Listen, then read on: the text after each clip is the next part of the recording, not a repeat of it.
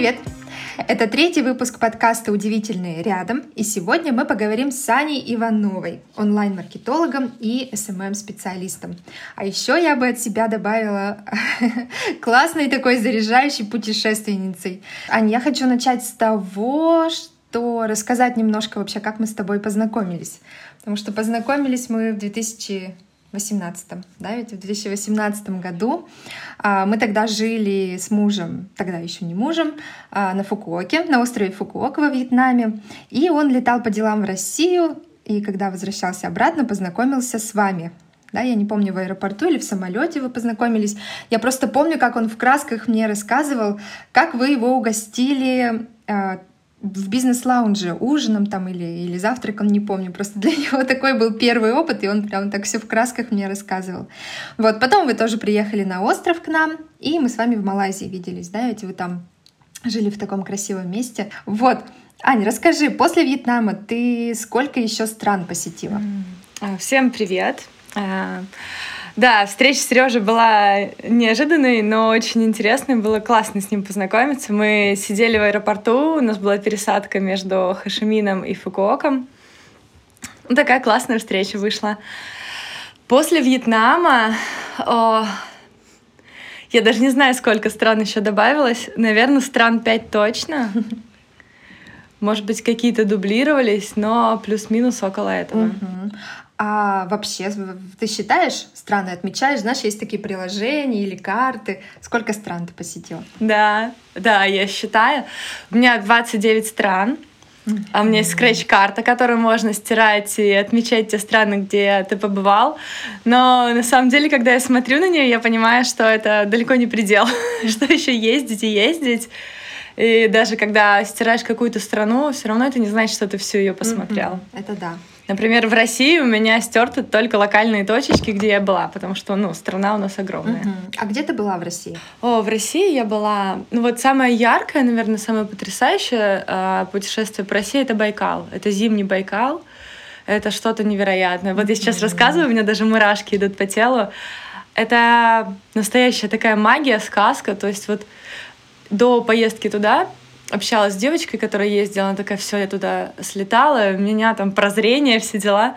Думаю, ну, как-то mm-hmm. сомнительно это звучит, но потом Mm-hmm. Я просто проснулась утром и такая думаю, все, я лечу на Байкал. Купила себе путевку. Потом было еще много разных моментов из серии купить билеты, экипировку, потому что mm-hmm. ну, нужно реально утепляться, чтобы туда прилететь. Но он абсолютно снимает все твои переживания, тревоги. Это, это что-то невероятное. Да, да, я тоже мечтаю попасть туда. И зимой, наверное, самое, самое такое время года, да, классное. Угу. Да, да, Байкал зимой великолепный. Ну, это лед. Вот угу. знаменитый байкальский лед. Он невероятный. Я такого нигде никогда не видела. Угу. Угу. И, наверное, нигде никогда и не увижу. Ты просто стоишь посреди озера, мимо тебя по льду, по озеру едут вот эти автобусики-буханки советские и они не проваливаются, и ты стоишь, и он трещит, и сначала вроде пугаешься, такой, надо бы замереть и не двигаться, и тут мимо тебя едет автобус, и ты понимаешь, что, ну, в целом можно не замирать. Да. Ну, это круто, невероятно. А еще где была? В каких еще городах, местах? Казань, Питер, Москва, Воронеж, Ростов-на-Дону. А, в горах была на нашем Кавказе минеральные воды, Ессентуки, Архыз, ну, Сочи. Угу. Наверняка а в Екатеринбурге? Еще не доехала, но я вот, хочу. Вот, так что, так что приезжай. Так что мы тебя ждем, мы тебя приглашаем. Буду рада. А про заграницу, да, про заграничные страны. А какая у тебя вообще была первая страна? Какая была первая поездка? Ну, первая поездка была достаточно банальная. Это была Турция, на All Inclusive. Мне тогда было 20 лет или 19, и я сама заработала на эту поездку, такая думаю, уху-ху. Но для, для того возраста и для того времени это было, конечно, супер круто. То есть это чистое море, э, красивый отель, э, первый, первое напоминание джунглей или чего-то подобного. Это классно. Для начала, для старта это отличная страна. Угу, угу. И я так понимаю, что вот во многих странах ты была, находилась больше месяца, да? То есть ты не просто так э, там туристическую неделю, две недели отдыхаешь, а прямо живешь. А, ты раньше тоже так путешествовала? В каком году, Нет. вот когда это началось? Но к таким длительным путешествиям я пришла постепенно, то есть сначала это были вот такие туристические путевки, потом это были поездки без путевок, но тоже на такие небольшие промежутки времени, то есть на Мгм. 2-3 недели, может быть.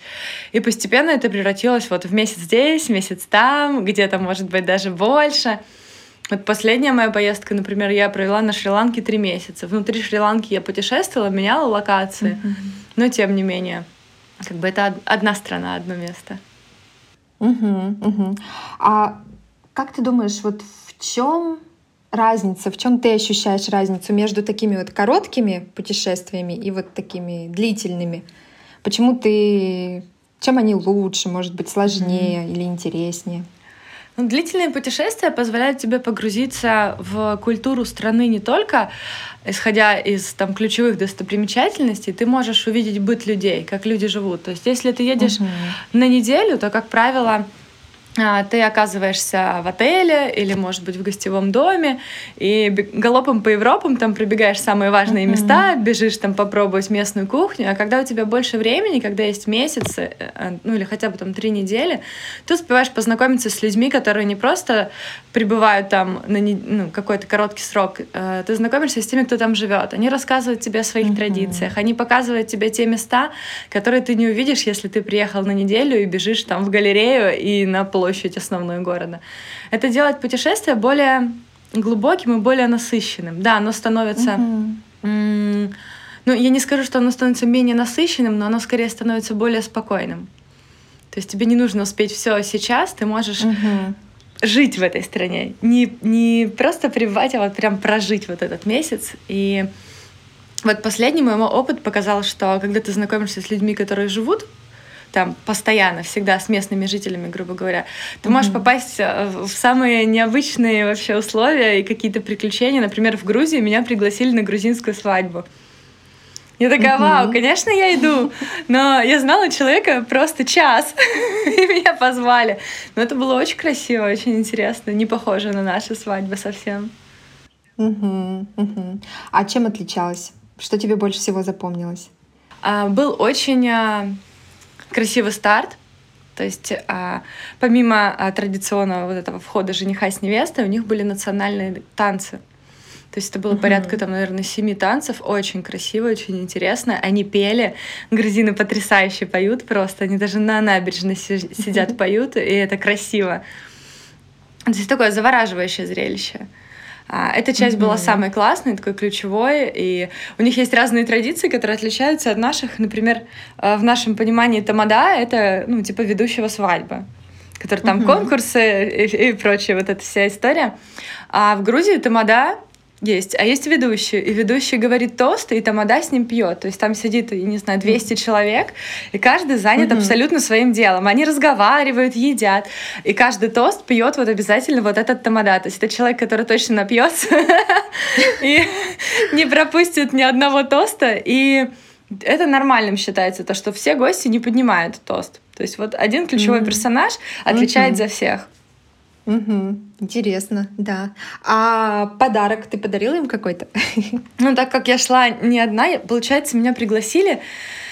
А вот этот человек, который меня пригласил, он был Мгм. свидетелем на свадьбе.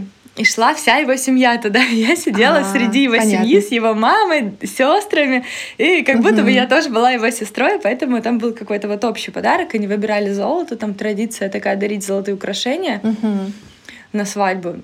Ну и уже молодожены сами решают, что там делать с этими Мгм. украшениями. Ну и деньги они тоже Понятно. дарят, безусловно. Но деньги они дарят под прям под список. То есть ты приносишь э, в специальную комнатку, ну там гардероб был под это а, выбран, приносишь денежку, тебя записывают твою фамилию, сколько ты принес, и кладут это в чемоданчик. Интересно. Да, необычно. Да, здорово. А последняя, то есть ты была в Грузии, да, ведь, и потом ты поехала В Армению. в Армению, по-моему, да? Ты Да. была в Армении.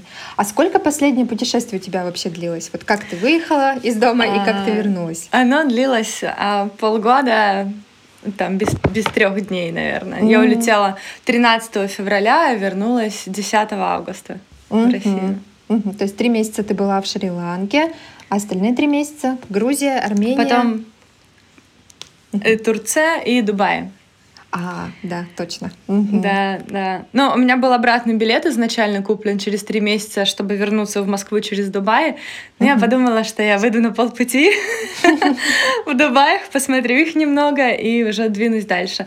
Было, конечно, тревожно. Я думала, мало ли, как, какая может быть ситуация, если у меня там целый билет выпустят, меня не выпустят. Но все вообще хорошо сложилось. Никто ничего не спросил даже.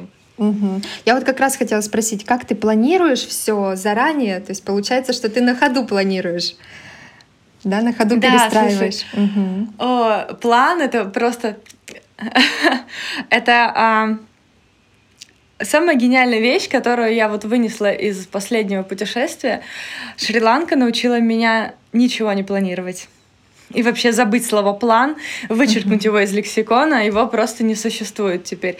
Есть идея, есть предположение, какая-то uh-huh. гипотеза, но э, это не становится планом, потому что очень сейчас все нестабильно, все постоянно меняется, и я миллион раз переносила какие-то даты, где-то уезжала mm-hmm. раньше, где-то приезжала позже. То есть в теории у меня в голове существовала какая-то цепочка, как а, постепенно добираться в обратную сторону, да, в сторону России. Mm-hmm. Но сроки, расстояния, они постоянно менялись. То есть я думала, например, что после Дубаев я проведу два месяца в Стамбуле. В итоге я провела там месяц, а потом мы уехали по побережью с а, подругой. Мы с ней познакомились на Шри-Ланке, она тоже прилетела в Стамбул. Uh-huh. И мы проехали, взяли машину, и это была совсем другая uh-huh. Турция. Очень красивая, вообще потрясающая. Там а, Алюденис, например, это, это пляж Баунти абсолютно. То есть вот по фотографии а, вряд ли а, неопытный путешественник сможет отличить его от каких-нибудь мальдивских пляжей. Угу. Я не думала, что в Турции есть такие места. Здорово. Не верила в это. Угу. да. Кстати, а в Турции ты же была несколько раз, да ведь? Ты была да. там зимой? Да, я была в Стамбуле зимой в прошлом году. Да. Это угу. было великолепно, потому что я вылетала из Питера, и у нас было минус 20, и я прилетела угу. в Стамбул, а там было плюс 15. Угу. Это был просто Здорово. супер восторг, да. Я была максимально угу. довольна. Это была моя первая поездка именно в Стамбул. Она длилась буквально там 5 дней. Ну, это был такой марш-бросок, грубо говоря. Но благодаря этому вот марш-броску я уже с большей осознанностью и пониманием места вернулась туда в мае. То есть я уже понимала, uh-huh. куда стоит, куда не стоит, выбирала районы, где селиться, и в голове уже была определенная картинка, как это работает. Угу, здорово. Я просто тоже думаю, что зимой хотелось бы поехать в Турцию. Тогда можно тебе написать, если что. Я конечно, так уже... конечно. Так, муж, ты можешь это пропустить, но я уже отель подбираю. Смотрю уже районы тоже, где можно жить.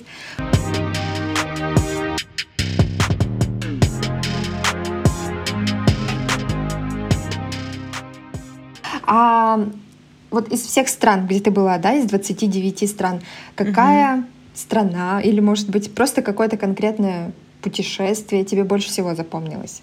И чем? Ой, э, наверное, в каждом путешествии есть какие-то кусочки, которые угу. потрясают или удивляют.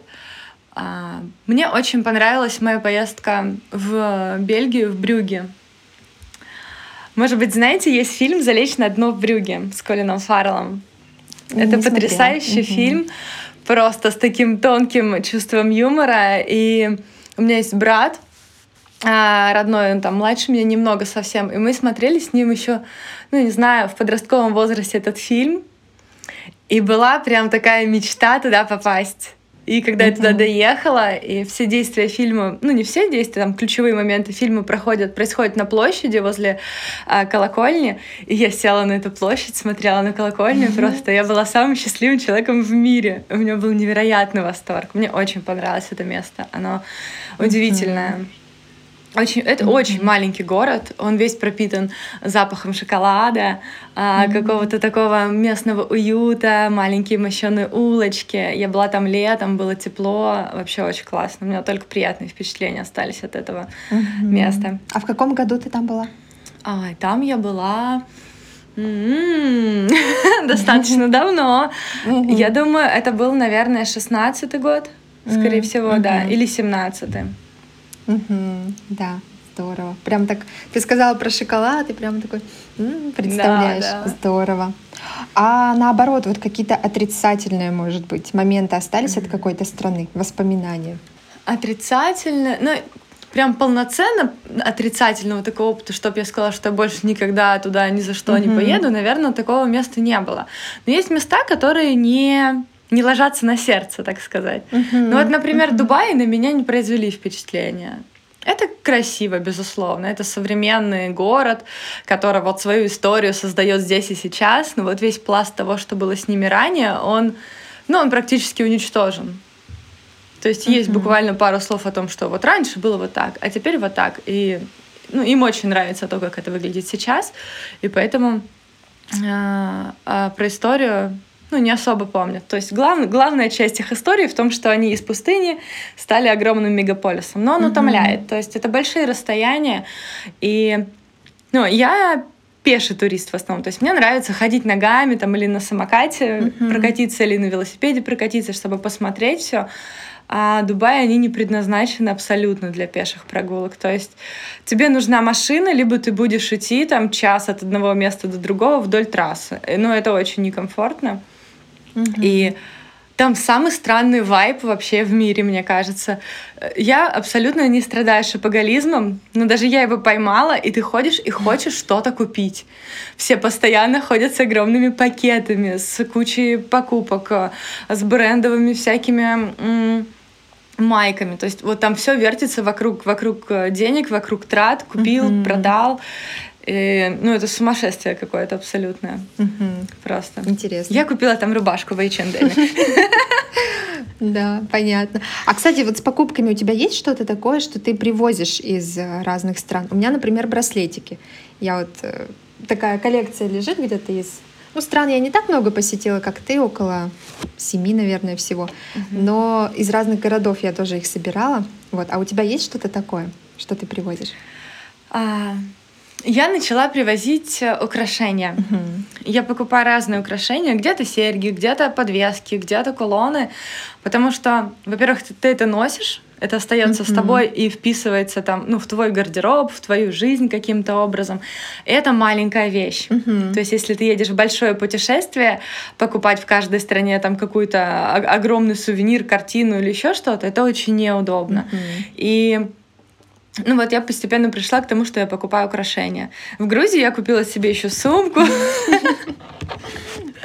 брюки от грузинского дизайнера, такое что-то.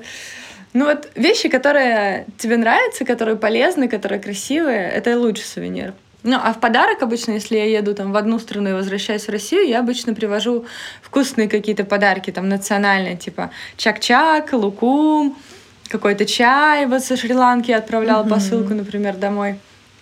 То есть, ну, то, что передаст человеку не только привет из другой страны, но и даст какое-то вот удовольствие, эмоции. У нас же еда — одно из главных удовольствий в нашей mm-hmm. жизни. И вот когда человек что-то пробует новое особенно, это классно. Mm-hmm. Да, да. Поэтому я такие подарки выбираю. Угу, здорово. То есть ты всегда из путешествий всем что-то привозишь, да, родственникам, друзьям, да? Да, я стараюсь что-то привезти. А, ну, обычно я приводила Родственникам, ну вот родственникам я всегда привожу, когда я к ним возвращаюсь mm-hmm. из какого-то длинного пути. Друзьям тоже что-то привожу. Все, короче, зависит от того, куда я возвращаюсь, mm-hmm. кому. Mm-hmm. Понятно. У меня тоже просто так. И сейчас вот мы последний раз с ребенком, с малышом в Абхазии были. Мы уезжали, и я этот чемодан помню огромный, и я думаю, блин, как же я ничего, практически ничего, в общем, я не привезла, только чай и вот родителям там какие-то небольшие сувениры. Ты сказала про еду, и я вот тоже подумала, что действительно интересно пробовать. Вот вы собираетесь за столом, и все, и ты рассказываешь, что это такое, где ты это купила, как они это едят. И так сразу чувствуется вот колорит, наверное, да, страны. Это гораздо интереснее, да. чем просто э, магнитик, например, или какая-то маленькая вещица, которая потеряется и забудется потом. Да. Да, согласна абсолютно. А ты в Абхазии попробовала а, сушеную хурму, вяленую хурму? Нет. М-м. Это самое вкусное, что есть в Абхазии. Ну вот. Все, обязательно нужно вернуться. Да, еще когда-нибудь вернусь. На самом деле я действительно хочу вернуться, как бы это, может быть, так странно не казалось, вроде Абхазия. Кто бывал, представляют, что там, в принципе, это как наш юг, да, то же самое, да. но немного посвободнее, я бы сказала, и культура все-таки тоже отличается, и люди отличаются. И я бы, знаешь, зачем хотела вернуться? Во-первых, я бы хотела вернуться на машине, чтобы своим ходом, своим mm-hmm. путем, так скажем, все это объездить, посмотреть, потому что сложновато было. Ну, во-первых, вдвоем с ребенком сложновато было куда-то выбираться. Да, конечно. Но там столько красивых мест, которые очень хочется посетить. И я вот что еще поняла, что с туристическими автобусами я тоже больше больше не хочу. Все это так набегом, все быстро, непонятно, спутано, смешано и все. В общем, у меня какие-то негативные впечатления остались вот от э, такой поездки. Вот. Да, туристические автобусы, как, когда ты немножечко из них вырастаешь, они начинают вызывать раздражение, потому что а, все эти поездки превращаются вместо поездки на водопад в поездку на фабрику да. чая, мороженого, ковров, еще чего-нибудь, и 10 минут на водопад. Да. такой, о, класс, спасибо. Да, да, да. Да. А, Ань, а вот ты сейчас вернулась домой, да, недавно. Ты сколько планируешь дома быть в России? А, ну, а у меня нет какой-то конкретной uh-huh. даты, но я вернулась в основном по семейным обстоятельствам. То есть сейчас так сложилось, что я должна быть здесь, uh-huh. на своей исторической родине, в Таганроге. Вот, и когда все вопросы будут решены, буду двигаться дальше и смотреть уже по ситуации. Есть, безусловно, мечта, mm-hmm. желание. Я очень хотела добраться до Южной Америки, и мне mm-hmm. кажется, что вот настало это время. Я очень в это верю. Если все получится, то эта зима пройдет там. Здорово. Ну, посмотрим. Да, здорово. А расскажи, вот ты говоришь, приехала домой, а вообще где твой дом? Что ты вкладываешь в это понятие? Ой, слушай, это самый такой больной вопрос. Потому что ты когда много ездишь, я все места называю домом. Где я нахожусь, где люди, с которыми я сейчас общаюсь, с которыми мне интересно, это все дом. И ну вот какое-то такое... Ну, вообще, понятие дома для меня очень сложное понятие. Я долго искала место, которое станет моим домом. И ну вот на сегодняшний момент а, мне кажется, что им стал Петербург, потому что я ну очень соскучилась mm-hmm. по нему. И там строится квартира у меня, когда-нибудь построится. Вот. И я надеюсь, что я там поживу. Но все очень непредсказуемо, все так быстро меняется, что ну, сложно. Сложно быть в чем-то уверенным. Mm-hmm. Но пока дом это вот Петербург. Сейчас я на исторической своей родине, да, в доме, в котором я родилась, выросла, в Таганроге, mm-hmm. на юге. Вот, пока, пока так. Угу. А как Таганрог? Мне кажется, там так солнечно, так тепло. И ты э, переехала в Питер, получается. Ну вот раньше, да, пере... да, переместилась в Питер. И как тебе там? Не мерзнешь, не, не скучаешь по солнцу? О, по солнцу я скучаю. Ну, Петербург — это прекрасное место, он очень красивый, но из него надо уезжать. То есть вот если ты сидишь там 365 дней в году, ты начинаешь думать, что это, это ужасное место, и вообще слишком сыро, и как бы я уже замерзла, и кажется, загар сошел, и нужно что-то срочно делать. А когда ты оттуда уезжаешь, там на месяц, например, уехал, потом вернулся и такой, вау, какой красивый у меня город откуда бы я ни возвращалась, mm-hmm. я всегда приезжаю и думаю о том, что, боже, как здесь красиво, как я люблю это место. Но уезжать просто жизненно необходимо. Mm-hmm. Абсолютно. А в Питере какое любимое место у тебя или какой район, может быть? Ой, я очень-очень люблю в Питере Таврический сад. Это а, метро Чернышевская. Угу. Я не знаю, за что я его люблю, там просто хорошо. Он небольшой, там озерцо, мостики, уточки, пенечки, и можно прийти туда и побегать, и йогой позаниматься, и просто почитать книжку, посидеть, и музыку послушать. Угу. Это прям супер место. Вот его люблю, и люблю Исаакиевский собор. Угу все, все мои гости, первым делом я их тащу туда, чтобы мы поднялись на колоннаду, посмотрели сверху. Это всегда вызывает восторг. Это прям вот топчик. Мои любимые места. Еще мне очень нравится музей э, Ахматовой. Это фонтанный дом, а, тоже ста- старое mm-hmm. здание, историческое, очень красивое. И двор, и дом, и очень э, интересная история самой Ахматовой. Я никогда не была ее прям фанаткой и поклонницей, но у нас не одинаковое имя отчество. Я такая думаю, надо сходить. И, ну, жизнь у нее была сложная, но, конечно, интересная. Там очень милые женщины работают, которые все рассказывают, все показывают. Однажды мне там даже патефончик включили, мы послушали музыку, которую слушала Ахматова. Я такая думаю, вау, это великолепно.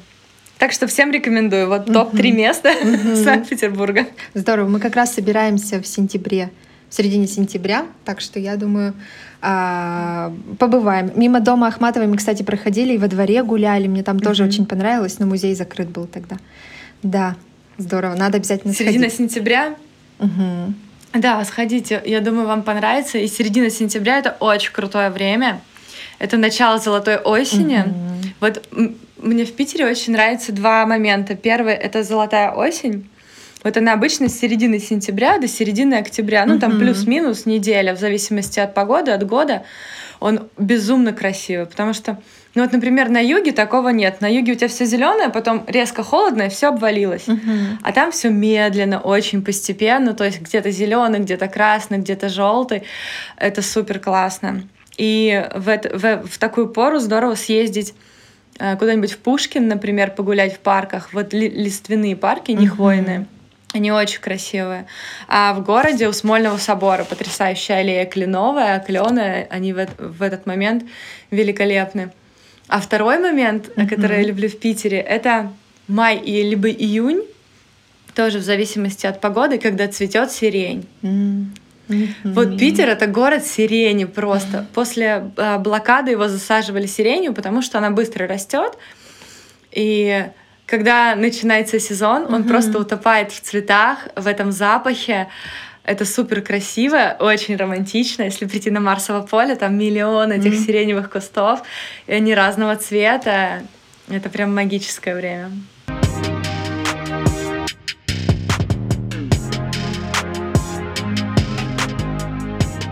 Теперь такой вопрос. Перейдем уже немного к другой теме. Дальше. Угу. Я думаю, что этот вопрос у многих слушателей, наверное, появился в процессе нашего разговора. Расскажи, чем ты занимаешься, где ты работаешь и как ты все успеваешь. Успеваешь и путешествовать, и дома побыть, и поработать. А, да, это, это самый важный вопрос бытия нашего. Я занимаюсь а, продвижением в соцсетях, интернет-маркетингом, email-рассылками. А, ну вот, как ты вначале сказала, онлайн-маркетолог я. И как я все успеваю? Это навык. А, я достаточно давно работаю на фрилансе, на удаленке. Я работаю с разными компаниями напрямую, без агентства. Плачу налоги, как самозанята. Вот, и ты просто выстраиваешь себе график. В каждой стране есть свои особенности, которые позволяют тебе лавировать временем. Если у тебя есть а, часовой слот, и твое утро начинается там, например, на три часа раньше, чем в России, а у меня российские заказчики, то mm-hmm. у тебя есть целых три часа утром, чтобы съездить куда-то или сходить поплавать в океане или там подняться на гору или переехать, ну сделать что угодно. То есть ты получаешь такой карман времени, который позволяет mm-hmm. тебе быть более гибким. Если такого кармана нет, то ты адаптируешься под свои задачи, под свои цели. У меня нет фиксированного графика, что я должна там с 9 до 6 сидеть у компьютера, но у меня есть там определенный пул задач. То есть я могу в какой-то день поработать uh-huh. подольше, сделать, закрыть задачи там на завтрашний день, например, либо переместить свои выходные, грубо говоря, освободить себе там вторник, среду, если мне это нужно, а там в субботу, воскресенье догнать это. Но тут у каждого а, своя схема работы, то есть вот со мной путешествовали люди, которым нужно mm-hmm. было сидеть с 9 до 6 у ПК, но всегда есть какие-то альтернативы. То есть, как правило, если ты путешествуешь, что у тебя не стационарный компьютер, а лэптоп, ты можешь взять его с собой. Безусловно, mm-hmm. сидеть на пляже с ноутбуком это не так классно, как все рисуют. То есть тебе солнце светит в экран, ты ничего не видишь, тебе жарко, все плавают, а ты сидишь такой э, и думаешь, кто бы скорее бы вернулся, чтобы посидеть с моим компом, пока я поплаваю. В общем, появляется много нюансов и таких вопросиков, но это возможно. И ну, во всех таких моментах на самом деле помогают люди. То есть всегда есть кто-то, кто либо занимается смежной с тобой темой, да, с кем можно посоветоваться, либо кто-то, у кого просто аналогичная история, кому нужно работать и хочется параллельно отдыхать, и вы просто кооперируетесь и там, ну, друг друга подменяете в каких-то моментах. То есть он поплавал, ты посидел с его ноутбуком, и наоборот. Mm. То есть э, э, это реально все вопросы адаптации. Например, mm-hmm. а, ну вот Стамбул, Турция, она живет в одном времени с Россией. Там, конечно, было в этом плане сложнее, но зато у тебя свободные вечера. То есть, ну, грубо говоря, ты там до шести закончил, Стамбул в шесть вечера только просыпается. Все выходят. А, ну, есть разные районы, безусловно. Есть там супер туристический Фатих, где очень навязчивые ребята работают в лавках, пытаются тебе все на свете продать, mm-hmm. взять твой Инстаграм, Телеграм, Ватсап и что угодно. А есть такие районы, как Кадыкёй, например, или Каракей, где а, ну, достаточно современная молодежь живет, и, ну и вообще люди живут более европейского склада, наверное, ты можешь спокойно там бегать по набережной велосипедках, и никто к тебе не будет не приставать, не мешать, и uh-huh. кофе можно там классно попить, и все очень-очень френдли, очень классно. Uh-huh. Uh-huh. Понятно. А то есть рабочий день вообще в целом, в среднем, сколько у тебя длится? Ну, в среднем минимум, наверное, 5 часов в день я трачу на работу. Mm-hmm. Но как бы мое преимущество, так сказать, в том, что я могу их дробить. То есть я могу mm-hmm. сделать что-то утром, что-то днем. Безусловно, есть там созвоны, которые важно не пропустить, но ты всегда можешь найти места, которые позволяют тебе и работать, и отдыхать параллельно. Это, могут, например, на Шри-Ланке это какие-то виллы, да, свободного входа. То есть там есть бассейны, есть зона для работы, есть ресторанчик, где ты можешь поесть, uh-huh. есть тут же рядом, например, теннисный корт поиграть, либо там волейбольная сетка, и ты можешь там поработал час, поплавал в бассейне, там поработал, uh-huh. поел, ну то есть все собирается в одном месте. Либо ты можешь mm-hmm. выбирать какие-то коворкинги. Практически везде есть коворкинги.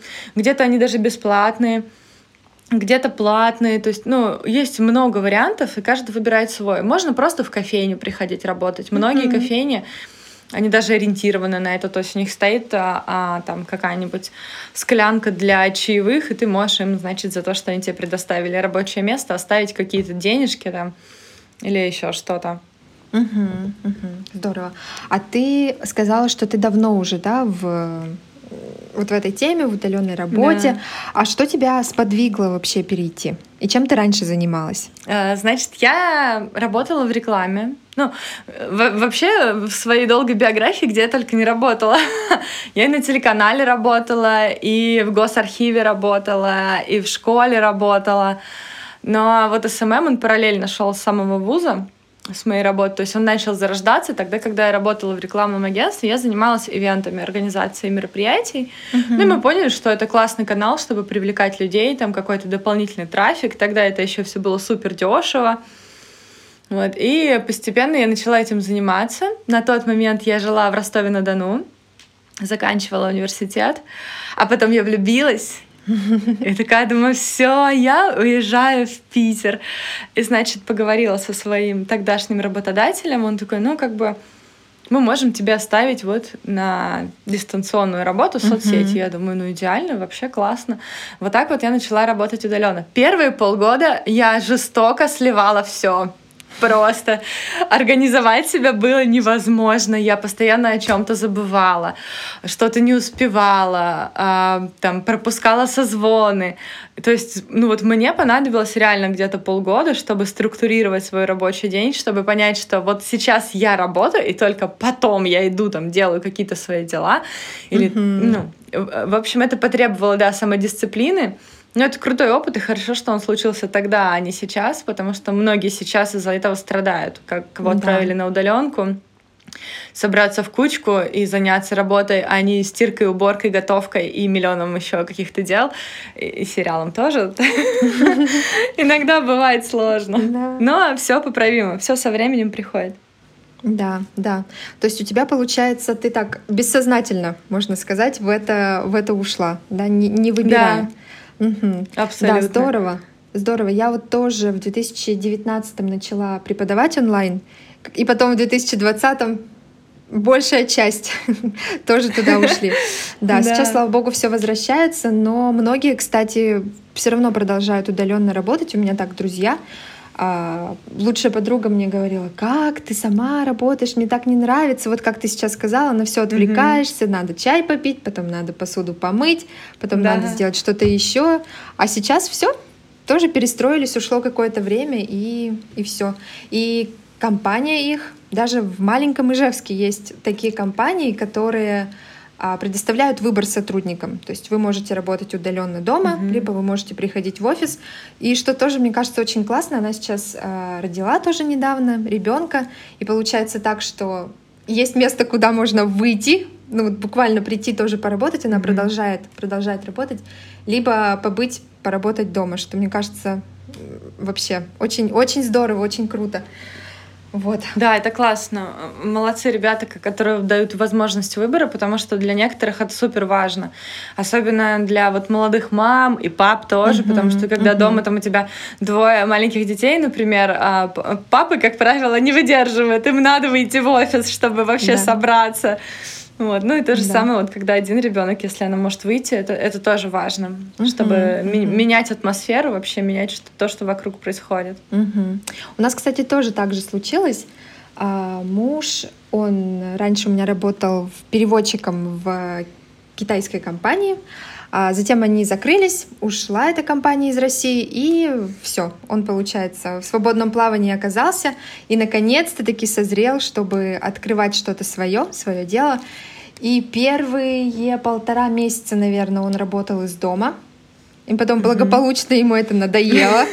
Я прямо помню этот момент. Мы лежали с ребенком, спали. Он шел, пнул какую-то матрешку, разговаривал по телефону, пнул какую-то игрушку шумную. И все, мне кажется, вот он в этот момент понял, что все, я ухожу, мне нужен офис. Вот, и сейчас уезжает, и все, и прекрасно. И мы спокойно дома, и он там спокойно делает свои дела. Да, что тоже, тоже хорошо. Мне да, иногда конечно. тоже хочется офис какой-нибудь где-нибудь, чтобы тоже, тоже уйти, чуть-чуть отдохнуть.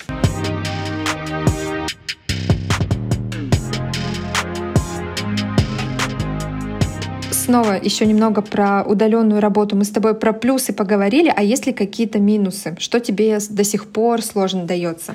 Ну, не скажу, что мне дается сложно, но у удаленной работы, когда ты фрилансер, у тебя есть два больших вечных э, вопроса.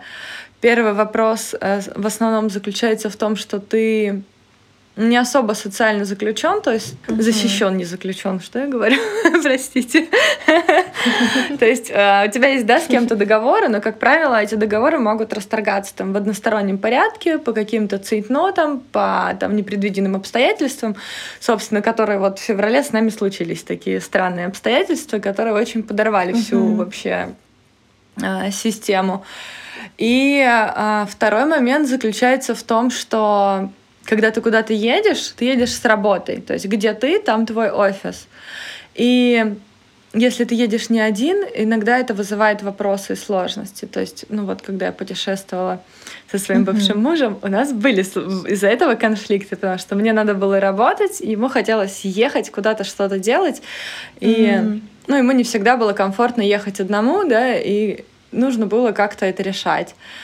А если ты едешь с тем, кто тоже занят вот mm-hmm. подобного рода работой, это намного, конечно, проще. Ну и важна структурированность и само, самоорганизация. То есть тебя никто не контролирует по факту, если ты сам себя не проконтролируешь, ты все сольешь. Вот это самый острый, mm-hmm. острый угол mm-hmm. этой а, удаленной работы. Mm-hmm. А еще такой вопрос у меня появился. Аня, у тебя отпуск бывает такой вот в нашем привычном понимании отпуск? Ну, а мой отпуск, он получается только если я все сделаю наперед. То есть закрою все задачи, mm-hmm. подготовлю все, залью заранее. Ну и на самом деле вот такой прям отпуск, когда я ничего не делала, был у меня, получается, на Байкале. Mm-hmm. Вот полтора года назад. Два, даже, mm-hmm. даже уже два года назад. Но это было классно. То есть, когда ты долгое время работаешь как будто бы без отпуска, а все думают, что ты все время перманентно в отпуске, просто где бы я ни была, мне все таки ну как тебе отдыхается? Я такая, ну я же не отдыхаю, я же работаю, ребят, ну что вы.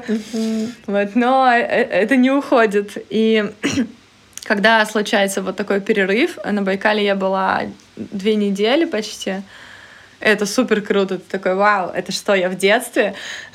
Мне что, не надо ничего делать? Я просто могу играть в снежки, кататься на коньках. Но это было круто. Да, понятно. То есть раз в полтора-два года примерно такое может выдаваться. Да? да. Понятно. Аня, а как ты видишь себя через пару лет? Есть ли у тебя планы, может быть, на постоянку куда-то переезжать? Или и как с работой? Как ты будешь так же продолжать, или ты бы хотела каких-то изменений? А, хо- ну, изменений хочется однозначно. На данный момент я пока не могу понять, в какую сторону мне хочется изменений. То есть, ну, мир меняется, он, он mm-hmm. невероятно меняется последние полгода, и каким он станет еще через полгода абсолютно непонятно, поэтому, ну, сейчас единственное, что можно делать, это просто держать руку на пульсе, вовремя реагировать, адаптироваться mm-hmm. и искать какие-то дополнительные там ходы-выходы, вот. Хочется, чтобы все, конечно, работало без меня. Я такая приходила, раздавала важные указания и уходила. Но пока что вот э, в сегодняшних реалиях это такие а, далекие, наверное, цели. А по поводу переезда куда-то на постоянку, я, наверное, не нашла того места, куда бы мне хотелось уехать на постоянку. То есть в теории я рассуждала недавно на эту тему, думала о том, что ну вот зимой можно классно уезжать куда-нибудь uh-huh. в Азию или там в Южную Америку. То есть можно смело провести там три, может даже четыре месяца, и это будет комфортно. Потом можно поехать куда-нибудь поближе, типа там Турции или, может быть, Кипра. Вот до Кипра я, кстати, еще не добралась. Абсолютно непонятно, как сложатся отношения россиян и Европы, uh-huh. поэтому очень хотелось бы, чтобы эти направления тоже были доступны, и туда тоже можно было бы слетать. И таким образом можно классно раскидать целый год на кусочки, типа три месяца тут, три месяца тут, здесь. Но так или иначе, постоянно так жить э, не получится. Даже не то, чтобы не получится, просто надоест. Потому что все перемещения на длительный срок, ты каждый раз решаешь одни и те же бытовые вопросы, угу. которые ты не решаешь в своей обычной жизни, если ты живешь в одном месте. То есть тебе везде надо найти жилье, тебе надо выбрать и разобраться угу. в районах. То есть если ты там уже был когда-то, у тебя есть какой-то вот а, ну, буферная зона, где ты можешь развернуться. А если ты впервые летишь, ты просто читаешь статьи, которые кто-то где-то написал, и многие из них написаны uh-huh, там год-два uh-huh. назад, и абсолютно не знаешь, что сейчас будет так же. Потом тебе надо разобраться со связью, с мобильным интернетом, со стационарным интернетом. Тебе нужно адаптироваться, найти людей, понять, где ты будешь есть, понять, где ты будешь там покупать продукты. И все вот эти бытовые штуки, они кажутся простыми, когда ты делаешь uh-huh. это раз в год, когда едешь в отпуск. А когда ты делаешь это стабильно там раз в месяц, ну или там раз в два месяца, просто на пятый раз ты уже такой, ну все, ну сколько можно? Сделайте кто-нибудь это за меня, я больше не хочу. Uh-huh. Вот. Ну, в этом такая, это, это самая главная трудность странствующей жизни.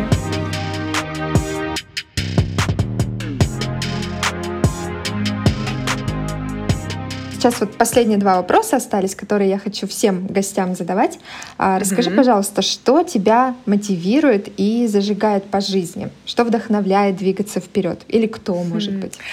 А, ты знаешь, вот этот мой образ жизни, мне кажется, он появился у меня на подкорке где-то в детстве. Я думала об этом тоже в какой-то момент, когда вот когда ты оказываешься далеко от родины и надолго, и все таки как, как ты это делаешь, почему ты это делаешь, начинаешь задумываться. И я поняла, что все детство там еще мы читать не умели. Нам мама читала книжки типа Синбада mm-hmm. морехода, Приключения Кусто, Дарла. И то есть вот эти вещи, которые ты слушаешь и такой, вау, а где-то есть черепахи, на которых можно кататься. И вот эти моменты, они остаются, ну, по крайней мере, в моей голове они остались. И ну вот жажда, наверное, любопытства, увидеть, узнать что-то новое, вот она и подталкивает к этому. Причем ты можешь ехать за чем-то одним, а увидеть намного mm-hmm. больше. А можешь ехать вообще без ожиданий. То есть, например, на Шри-Ланку я летела Просто потому, что в Питере было невероятно холодно, никто не убирал снег под ногами, привет, Беглов. И, ну, это было ужасно. Ты либо шел по кол колдобинам ледяным, либо шел по луже mm-hmm. по колено. И просто я не выдержала, я такая, мне нужно тепло.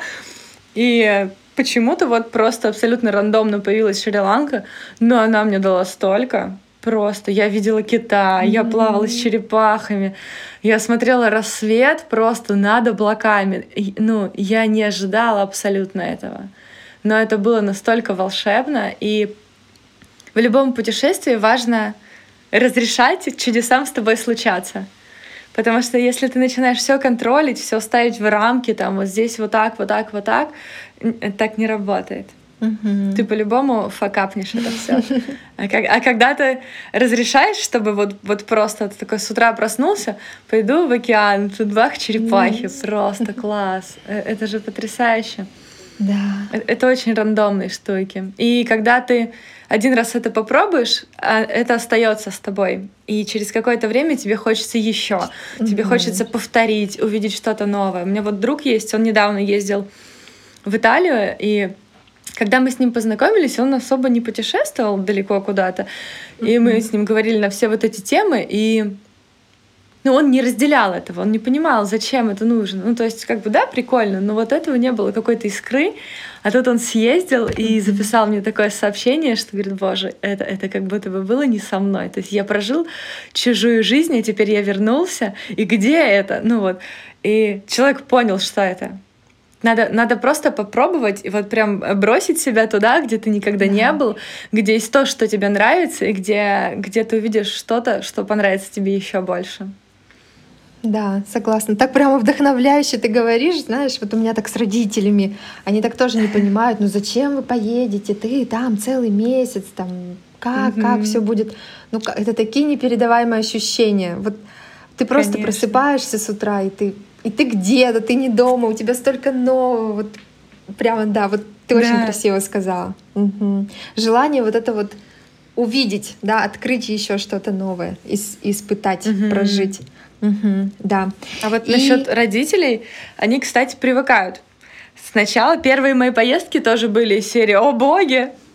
Все, все, это конец, что-нибудь обязательно случится, а потом, угу. когда был вот ковидный год, и я долго сидела на одном месте, как не понимая, как бы, как действовать, а потом собралась на Байкал, а я тогда позвонила бабушке, ей на тот момент было 88 или 89.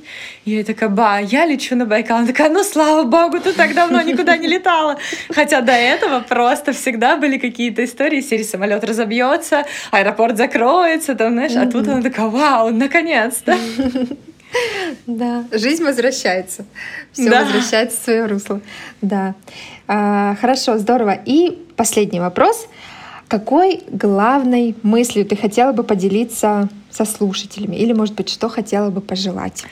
О, я бы хотела им пожелать слушать себя. И вот разрешать себе побыть ребенком, наверное, в каких-то моментах. Mm-hmm. Мы очень часто взрослые, ну и жизнь у нас такая взрослая, то есть нам нужно что-то решать, что-то делать, зарабатывать, там, ну вот много, много ответственности, много дел.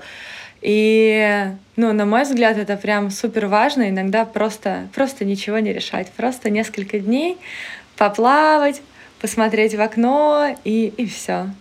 Побыть собой, вспомнить, что ты любил, что ты хотел, может быть, в детстве mm-hmm. сделать, о чем ты мечтал. Ну, то есть, вот, например, и когда прилетела на Шри-Ланку, я подумала о том, что я же так хотела увидеть китов, а их там можно увидеть. И ты такой, блин, это же моя мечта. Я сейчас поеду и вижу кита. И, ну, вот, вот это важно. То есть есть моменты, которые иногда ты думаешь такой, блин, это слишком дорого. Или такое, это невозможно. Это возможно. Надо вот просто разрешить себе поверить, что чего бы ты ни мыслил, о чем бы ты ни мечтал, это возможно, если ты будешь что-то для этого делать. Не просто сидеть да. на диване и такое все, я, я еду на слоне в Африке. А погуглить хотя бы, как добраться до Африки. То есть сделать первые шаги, и чем, ну вот эти маленькие-маленькие шажки, они приближают нас к тому, что, что станет чем-то невероятным. Да, Здорово. Аня, спасибо тебе огромное за разговор, спасибо за время, которое ты выделила. А, я думаю, что получилось очень вдохновляюще. Я уже сколько раз сказала это слово, но на самом деле для меня, что твои истории, что твои фотографии, я прямо смотрю и думаю, да, тоже хочу там побывать, тоже хочу это попробовать. Вот, поэтому спасибо тебе огромное. Я хочу пожелать тебе и всем слушателям еще больше запоминающихся путешествий эмоций и впечатлений. Маша, тебе спасибо, что пригласила. Классно, я рада, что мы увиделись и услышались. Угу. Давно такого не было. Да. Э, и, дорогие слушатели, слушайте Машу почаще. Спасибо, да. Ставьте звездочки, пишите комментарии. Да, там лайки, комменты, репосты, да. все дела. Да, спасибо, спасибо огромное. Пока-пока. Обнимаю, пока.